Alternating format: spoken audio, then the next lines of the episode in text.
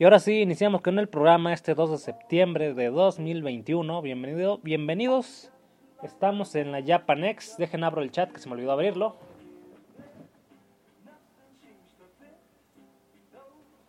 Buenas, Darkar. Y bueno, bienvenidos sean todos. Hoy voy a hablar de lo como decía, voy a hablar del costo excesivo en partes de bicicleta y bicicletas en sí, un costo exageradamente alto y que pocos van a notar porque siempre piensan que la bicicleta es el vehículo del pobre y últimamente parece que es el vehículo del millonario. y eh, ya les daré algunos ejemplos. También hablaré de HBO Max, que tengo la cuenta gracias a mi señora, y tengo Netflix gracias a la cuenta de mi hermano, y la única que pago yo es Amazon, porque es la más barata. Y en realidad me la paso viendo Tubi. bueno, también estaré hablando de eso. Y también estaré hablando como un tema que quería abordar como continuación de los scooters. Bueno, iba a hablar de el programa que hice de skateboarding sin saber nada de ello, que lo puse en el título.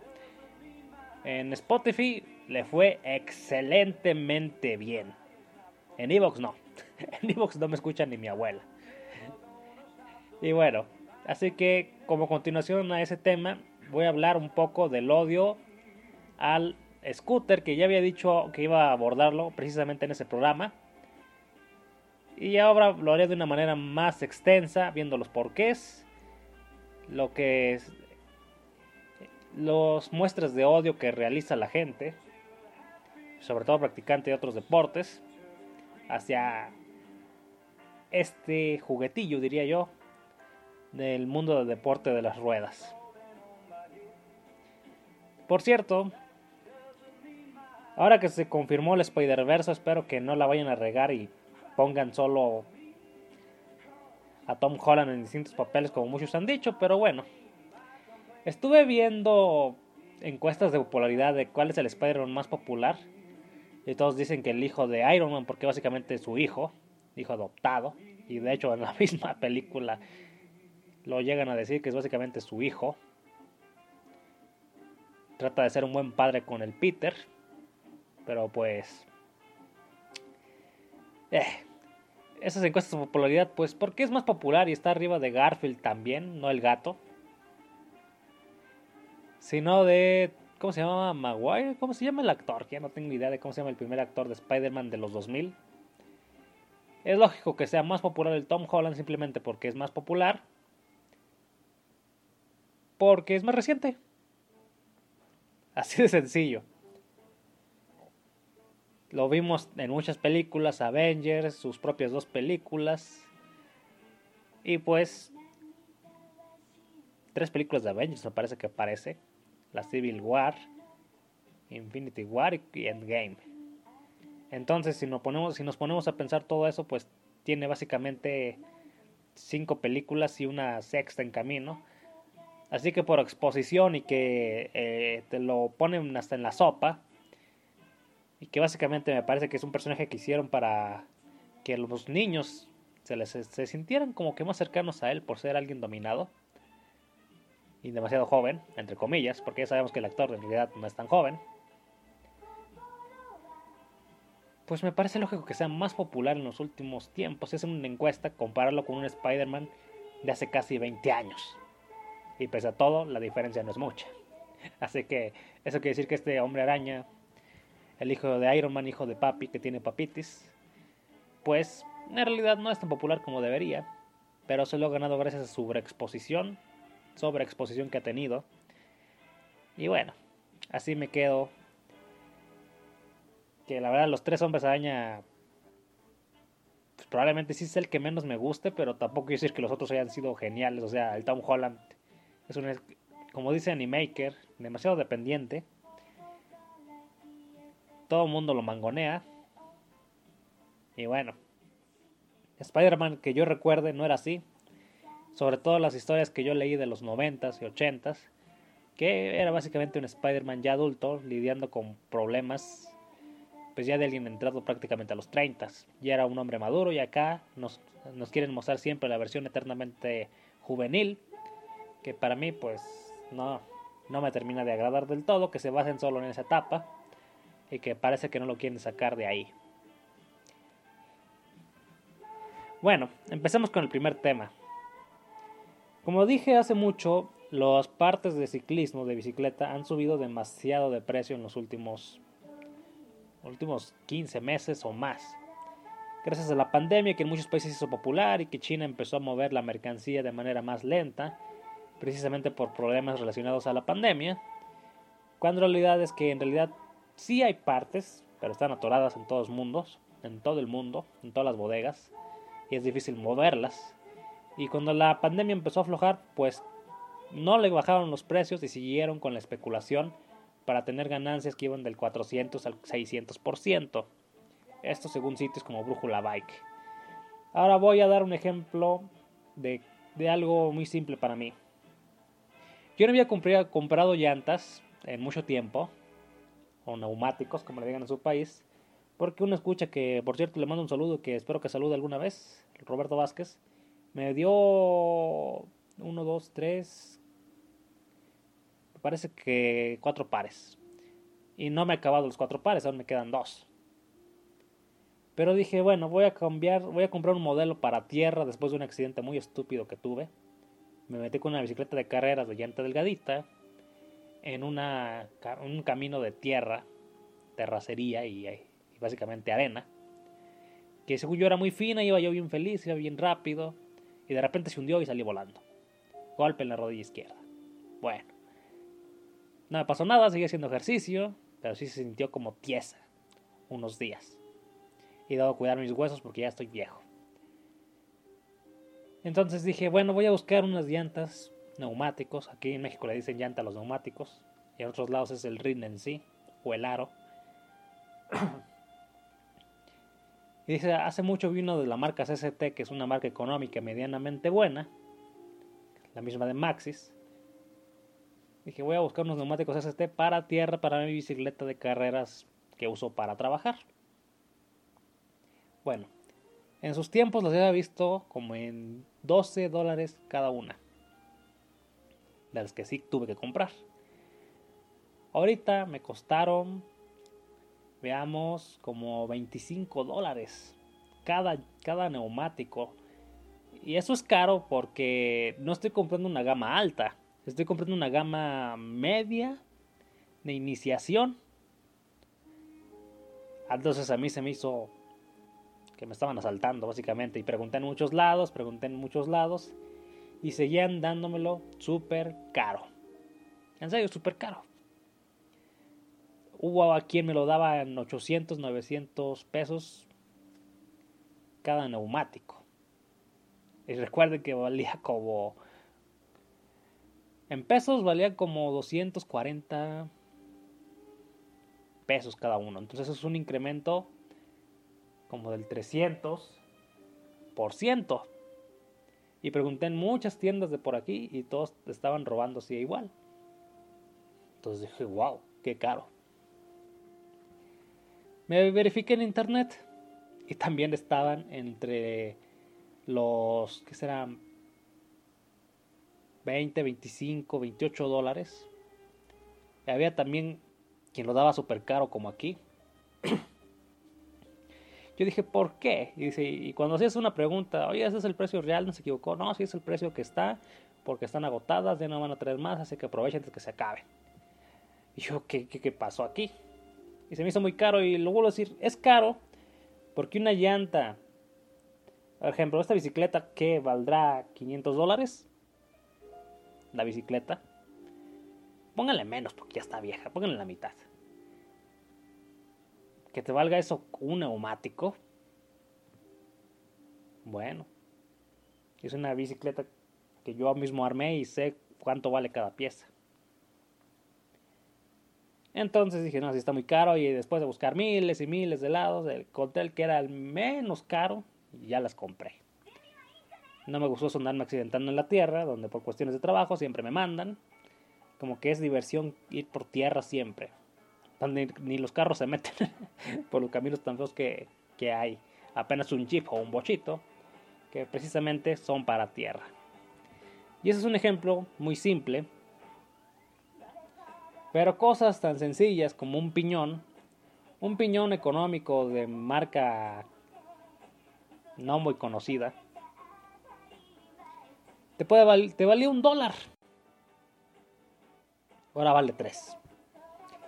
Y si buscas uno de marca, que antes valía dos, máximo tres, me refiero a los que son solo una velocidad, ahora están hasta en pues unos 15 dólares. La misma pieza, el mismo modelo, el mismo número de serie, todo. Porque yo besé las cosas que compro. Entonces yo dije, ¿qué, qué ratas? Entonces dije, hace poco se empecé a notar que la cadena, que es una cadena KMC Gold, de las mejores, la mejor que he tenido, la verdad.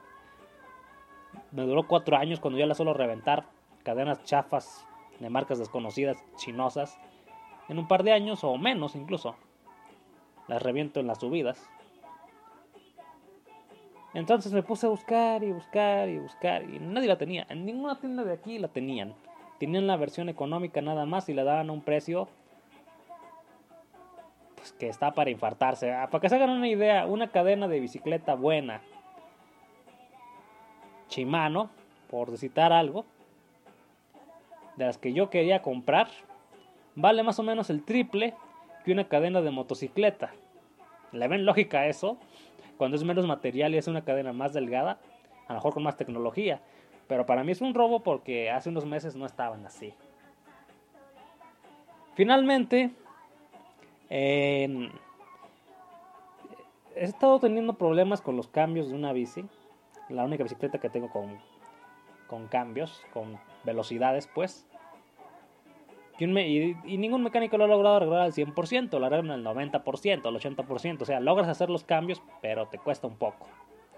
O sea, logro que entren todos, pero hay que buscarle la maña, la precisión exacta de mover la palanquita. Y es una lata. Ahorita ya me acostumbré. Y por lo general no le muevo los cambios. Solo en las subidas o en una recta larga de carretera los uso para agarrar velocidad.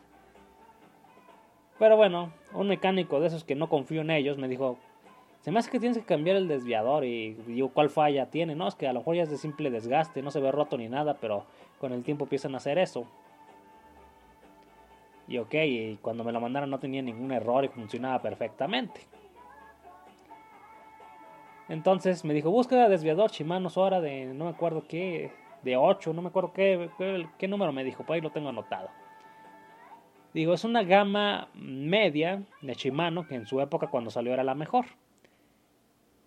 Y porque se hagan una idea, un desviador chino vale 2 dólares incluso ahorita, que subió de precio. Valían 1. Y el que yo había visto de Shimano Sora, nuevo, valía la cantidad, me es más fácil decirlo en pesos. Un peso, un peso. Un dólar igual a 20 pesos aproximadamente. Valía como unos 549 pesos el desviador hace apenas dos años.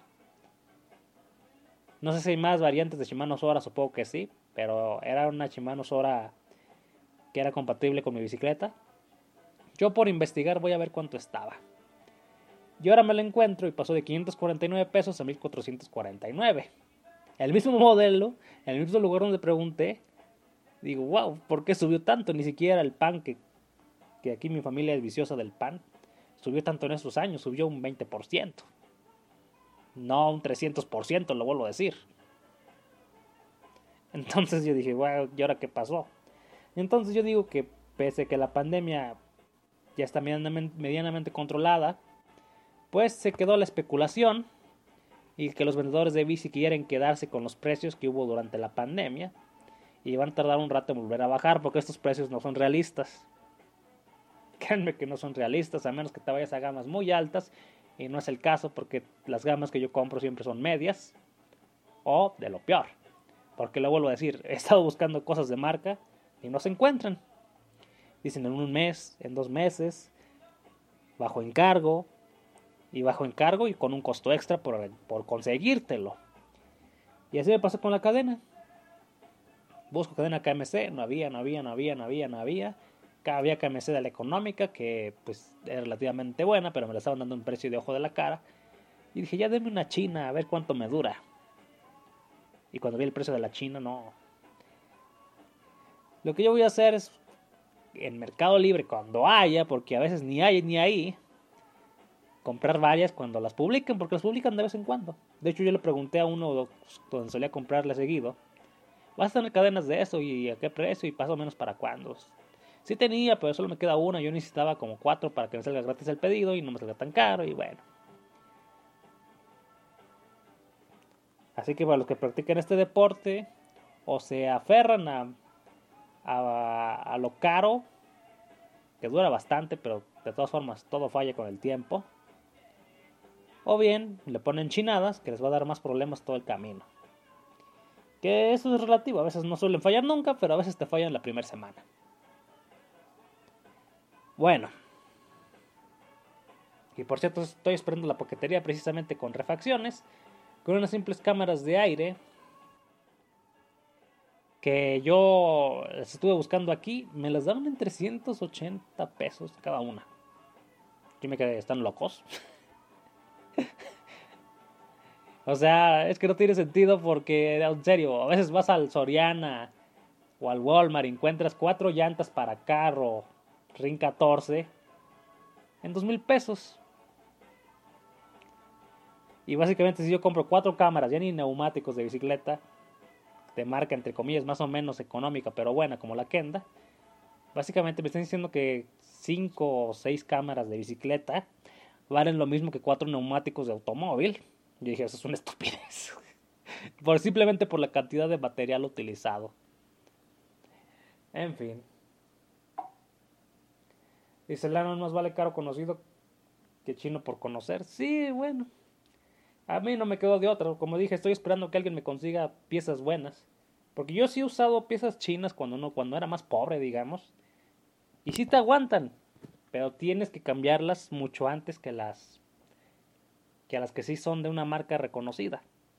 O sea, la China te dura un año, si tienes suerte, y la de marca te puede durar 4 o 5 años, o medirlo en kilómetros. Una China me puede durar 5.000, 6.000 kilómetros, la de marca me puede durar unos 12.000, 13.000.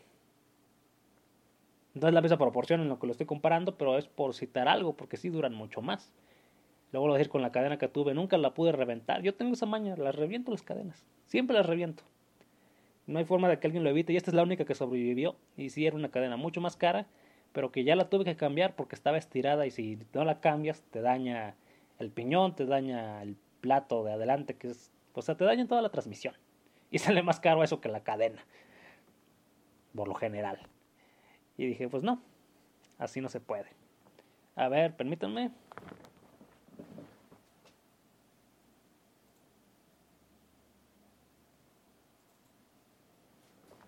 Entonces, bueno, cambiemos de tema. Hace unos días, cuestiones de trabajo, aquí hay un lugar llamado el Distribuidor Juárez. Es esos lugares donde está lleno de puentes que la, hasta la gente se pierde. Los primerizos, claro, y sobre todo mujeres. Que vas, que vas de repente por tu avenida normal y de repente llegas para arriba y sales y tienes 8 o 9 salidas.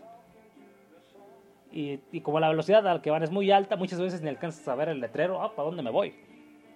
Y si te frenas tantito para estarte esperando, pues te chocan por atrás. Entonces el famoso distribuidor Juárez es conocido como la zona de la muerte vial en San Luis. Cada año sale gente volando de ese puente y se mata. Nunca cambia y sobre todo en diciembre. Pero la cantidad es tan exagerada que hace poquito pusieron un, un auto que salió volando de uno de los puentes. Creo que a 150 kilómetros por hora en una curva. Y la madre del automovilista que se mató Quiero que pongan el carro de mi hijo muerto, lleno de sangre ahí, yo supongo, como monumento en el distribuidor Juárez. Bueno, el gobierno se quiso, a ver si aprenden. No aprenden, pero está el carro hecho porquería, como una especie de monumento moderno, monumento a la estupidez vial. Y bueno, por ahí tan peligroso es que ni los motociclistas se avientan a pasar ni por abajo ni por arriba, prefieren rodear muchos kilómetros. Y los que lo hacen, pues lamentablemente se han matado muchos. Fácilmente al año se matan unos 20. Así de mal está diseñado ese distribuidor Juárez, que lo presumen como incluso punto turístico y que el, como de la zona más bonita de San Luis. Y a mí ese lugar se me ha parecido horrible. No tanto por los muertos. Hace unos años toda esa zona del distribuidor era, era como se dice, baldíos. O sea, sí había puentes arriba, puentes abajo, pero había mucho, mucho terreno baldío abajo donde no había nada. Ahorita son puras columnas casi de, de puentes, por así decirlo. Y, y a, veces a veces uno de niño, cuando se podía cruzar, ahorita no se puede. En serio, no se puede, es un suicidio. Nadie, que prácticamente nadie lo hace, y quien lo hace, pues lo atropellan. Y eso que cruces peatonales por abajo que no respetan. O sea, el clásico cruce que tiene sus líneas blancas, un letrero de alto, se da el paso a un peatón y nadie lo hace. Mejor los atropellan y le rayan la madre. Y les digo porque ha pasado, ¿eh? ya hasta a mí que intenté cruzar una vez ahí fue una pesadilla y nunca lo logré. Pero cuando era niño, todo ese lugar era baldíos. Y era muy común que, que pese a que están todos los autos alrededor y pasan en, en cientos y cientos cada minuto, o por miles incluso, al día, miles al día, pues era muy común que los estudiantes de secundaria, preparatoria, incluso primaria, que hay varias escuelas por ahí, cruzaran el peligroso distribuidor Juárez, se metieran entre la maleza solo a partirse la cara. Literal, era un lugar para las peleas. El ruido de los autos, la maleza, los árboles altos, las columnas incluso, hacían que no se viera nada y nadie se daba cuenta de esas peleas a muerte, los duelos muertos, los duelos a muerte con cuchillo. Y precisamente yo tengo recuerdos de ese lugar. Muchas veces que me sacaban de la escuela por ¿por qué cosa? Por traer el cabello un poquito largo, ¿qué más era? Y una vez me regresaron porque me rapé, estaba prohibido raparse. Nunca entendí eso. O sea, no puedes tener el pelo largo, pero tampoco puedes andar rapado. Dicen, hasta que vengan tus padres a explicar por qué te rapaste.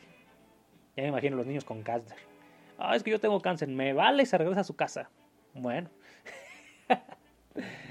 pero yo, yo siempre pasaba ahí el tiempo. Me iba a leer o algo. Leía mangas, leía libros, como típico nerd. Y ya cuando era la hora de la escuela, pues me regresaba. Pero a veces estando ahí, me daba cuenta que llegaban gente de muchas escuelas. Simplemente a partirse la cara como el segundo A contra segundo B. O simplemente la secundaria 31 contra la 37. Tonterías que pasan en los países latinoamericanos.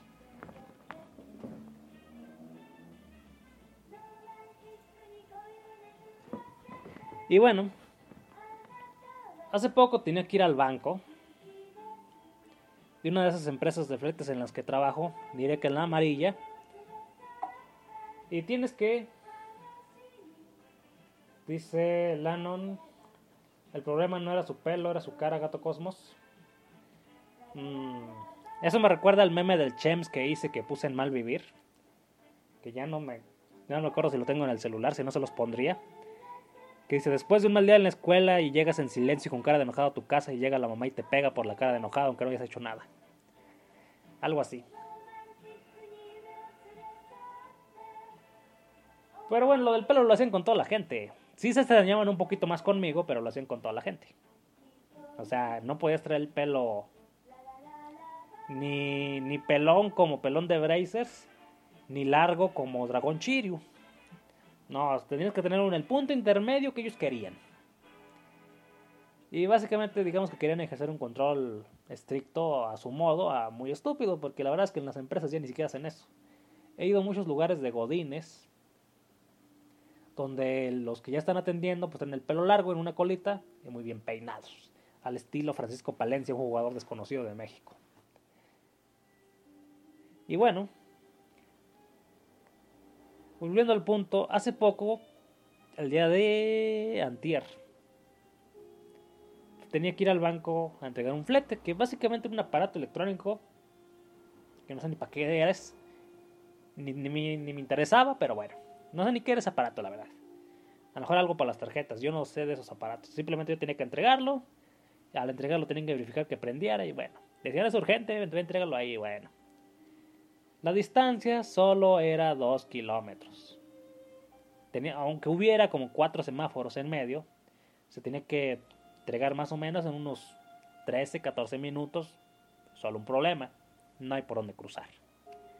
Y toda esta historia del estudiador Juárez y las muertes se las explico. Porque vas y como en mi caso, como perdido deportista, voy en bicicleta. Y llegas al distribuidor Juárez y bueno, ¿por dónde paso? No hay paso. En serio, no se puede pasar. Si no pasas a 90, 100 kilómetros por hora, no hay forma de cruzar. Te echan los carros encima y nunca frenan para nada. Precisamente por eso han salido en las curvas. Y eso que supuestamente es una zona 30, pero siempre van a 90 o 100. Entonces yo ya sabía que no hay forma de cruzar por ahí. Dije, si voy y hago el intento y me espero hasta que encuentre un huequito, son como 5 cruces para pasar, fácilmente voy a echar como media hora, 40 minutos. Bueno, el problema es que el mentado banco te está monitoreando, como con todas las empresas de reparto que puedes monitorear cuando ya están cerca, lejos o, o si ya se perdió el idiota. Mercado Libre lo hace últimamente, Uber lo hace, DHL también lo hacía, no sé por qué dejó de hacerlo aquí. Y bueno, entonces yo dije, voy a tomar esta desviación y me voy a hacer como 10 minutos más, porque en realidad yo no puedo pasar por ahí. Y ya cuando llego, por unos 11 minutos más que me tuve que tardar por desviarme, porque no hay forma de cruzar, créanme. Tuve, tuve que desviarme, cruzar dos carreteras y luego subir un puente peatonal y ya llegaba directo al mentado banco.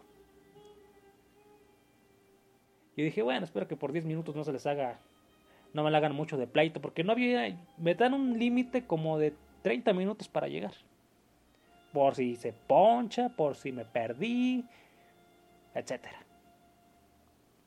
Entonces, ya cuando llego, me sale, no sé, el gerente del banco, no sé qué haya sido, sale echando fuego, humo, insultando, ¿Por qué no llegaste? Tomaste la ruta más larga. Oye, que si era tan urgente, le hubiera pedido otra paquetería. Pero bueno. Le digo, no, mire, no es que me haya desviado por gusto. Si yo vengo aquí en la bici y trato de pasar el distribuidor Juárez, no puedo ir ni por arriba porque está prohibido. Tengo que ir por abajo donde todos toman la curva a una gran velocidad y son cuatro cruces en que me tengo que frenar en cada cruce porque yo no puedo ir a la velocidad a la que van ellos. Máximo puedo ir a 60.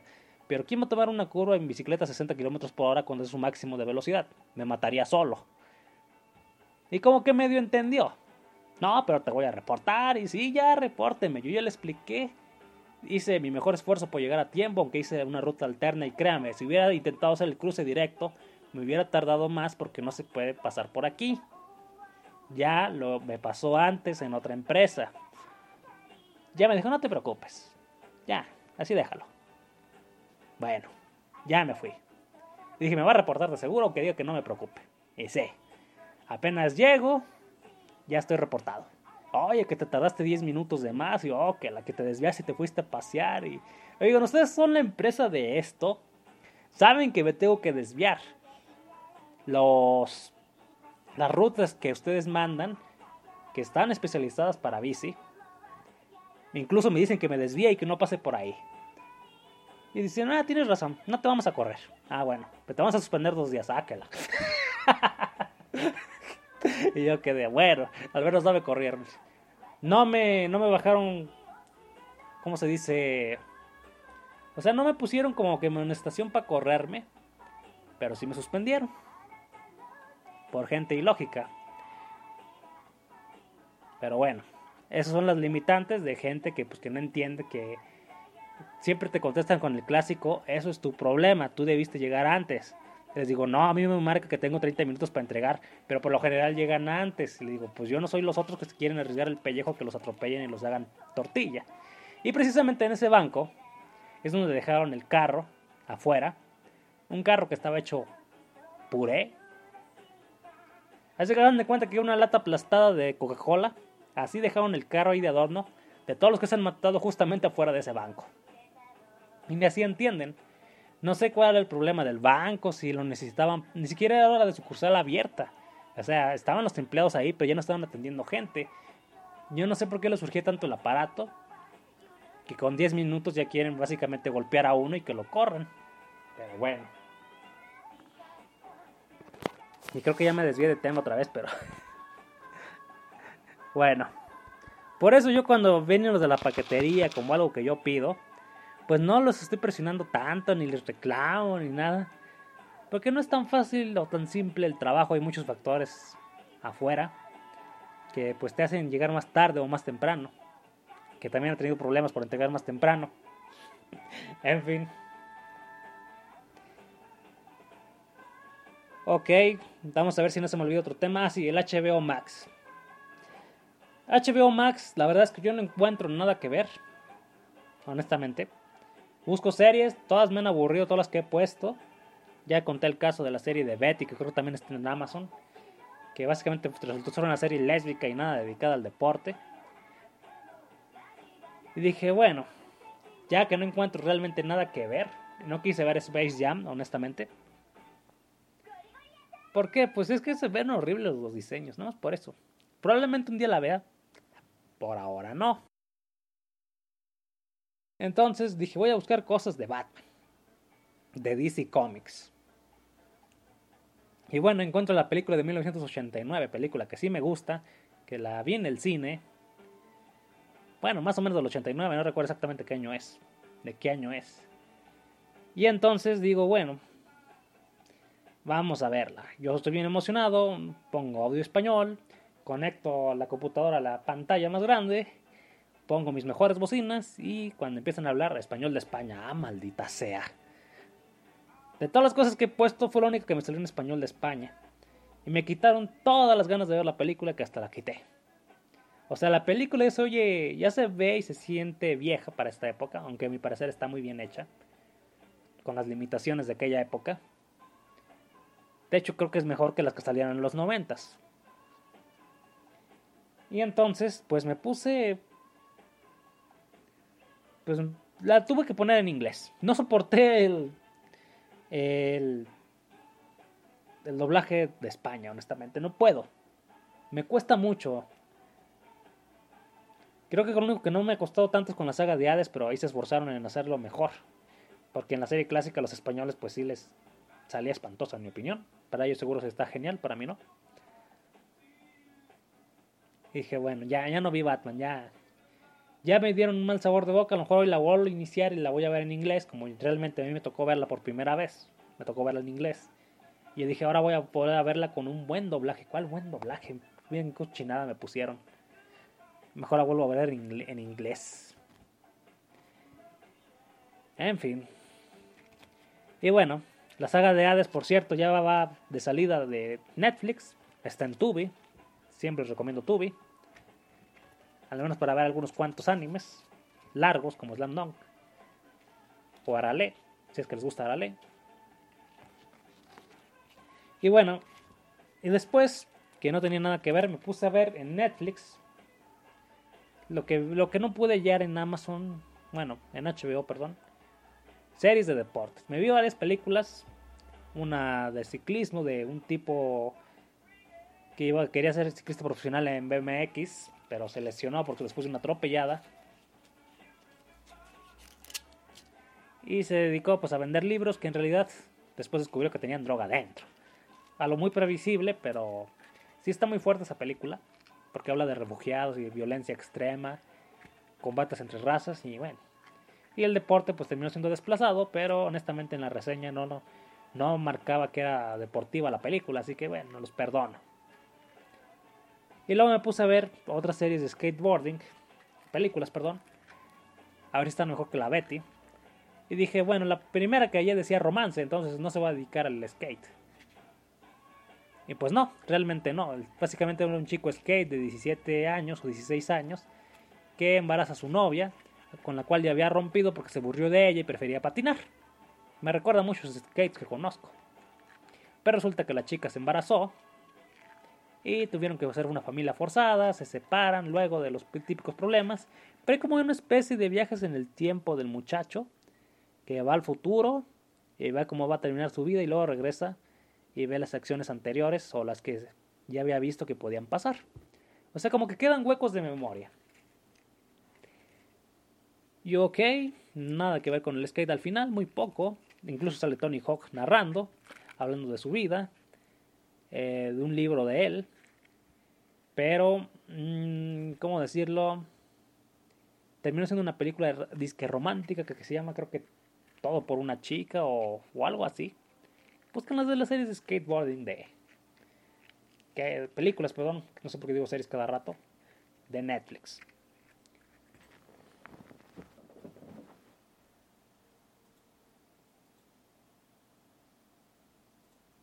Permítanme.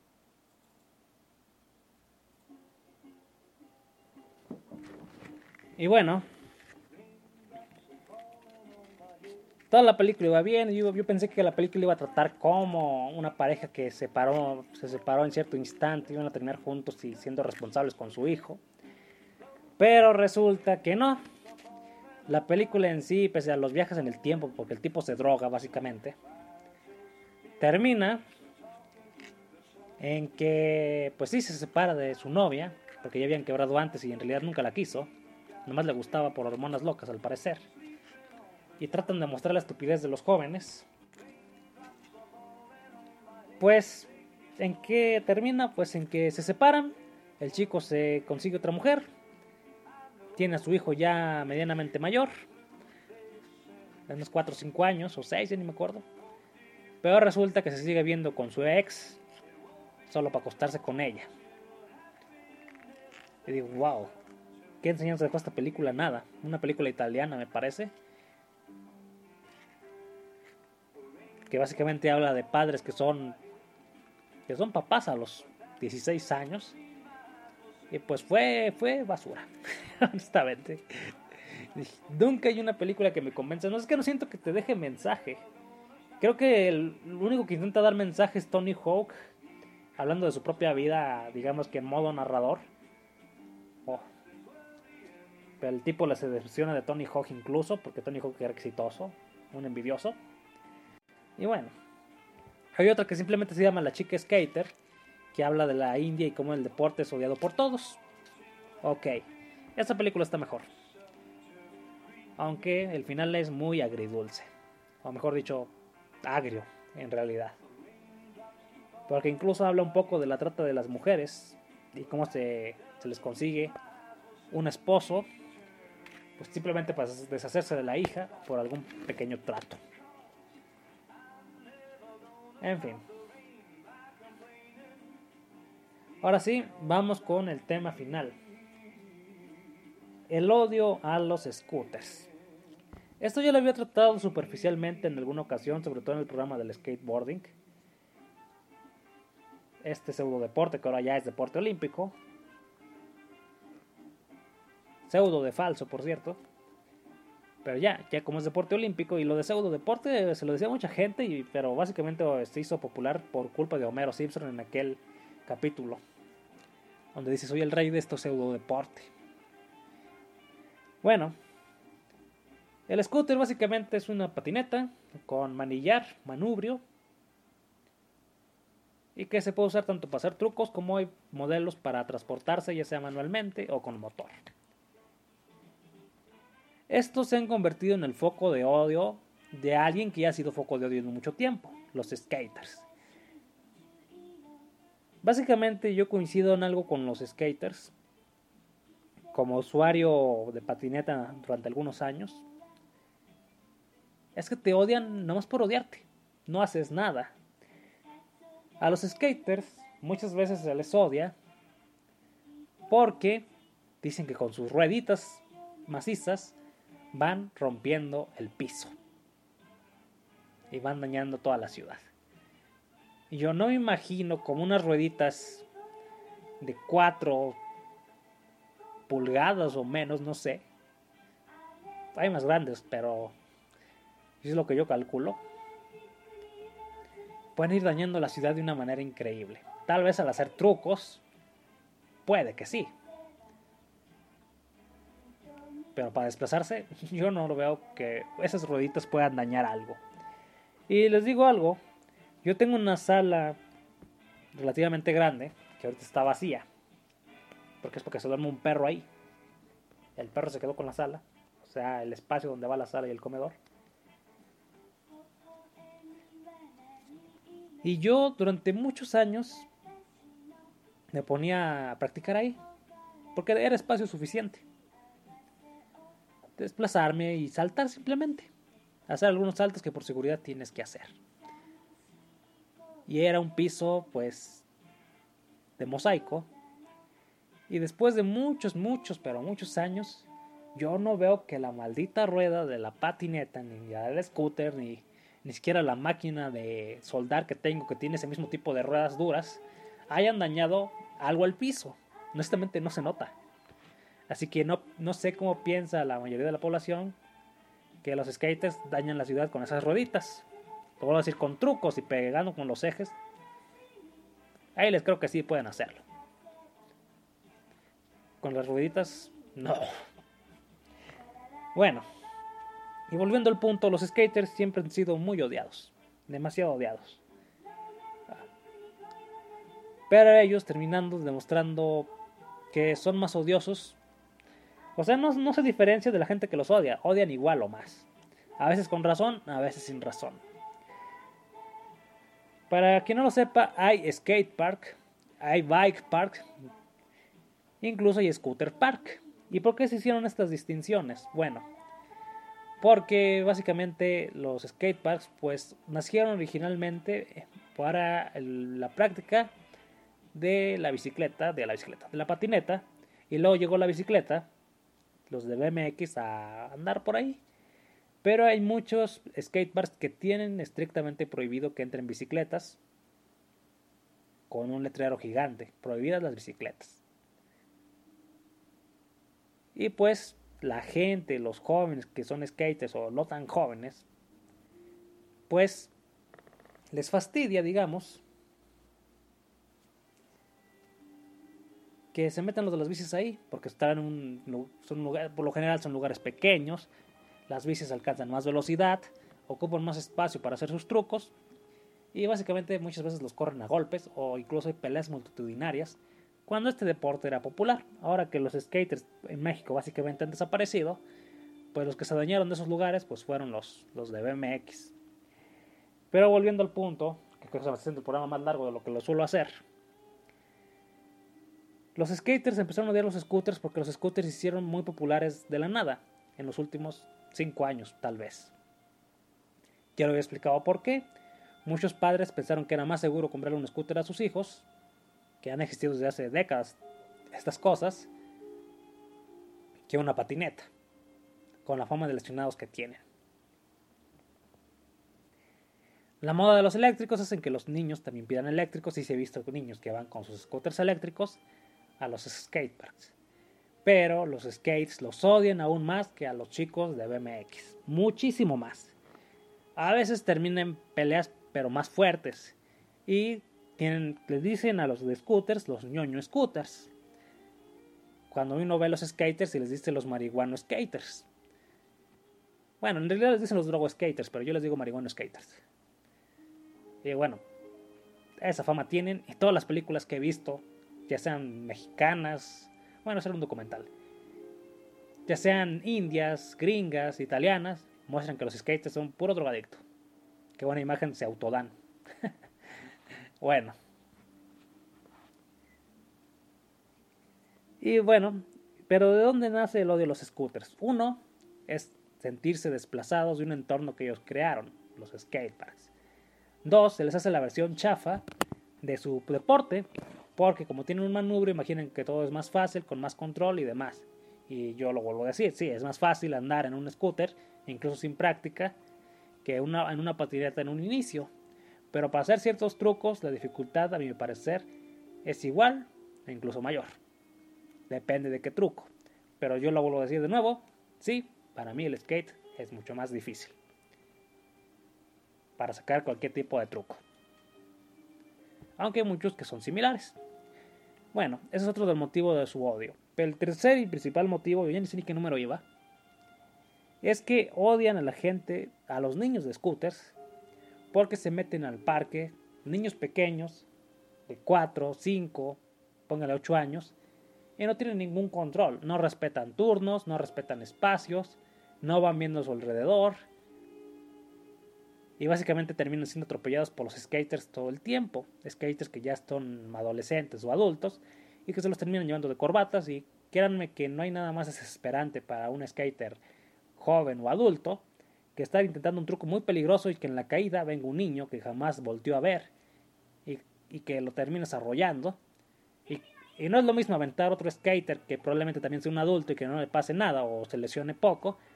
Pues eh, no es lo mismo que tú pesas 100 kilos, por citar algo, que avientes a un adulto de 70, a que el mismo de 100 kilos avienta a un niño de 30 kilos o menos. Y entonces precisamente por eso empezaron a odiar los scooters más y más y más y más. Y ahora los pocos skaters que hay en México los tienen como su enemigo número uno. Pero eso no solo es en México, eso es en prácticamente en todo el mundo. Eso pasa en España, lo he visto. Eso pasa en Gringolandia.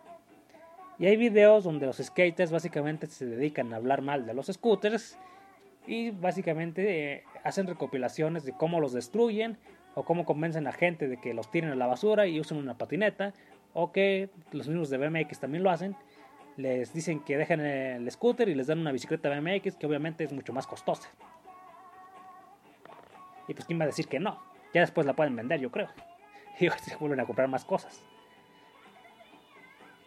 Pero ese odio irracional, de nueva cuenta, pues se extendió a todo.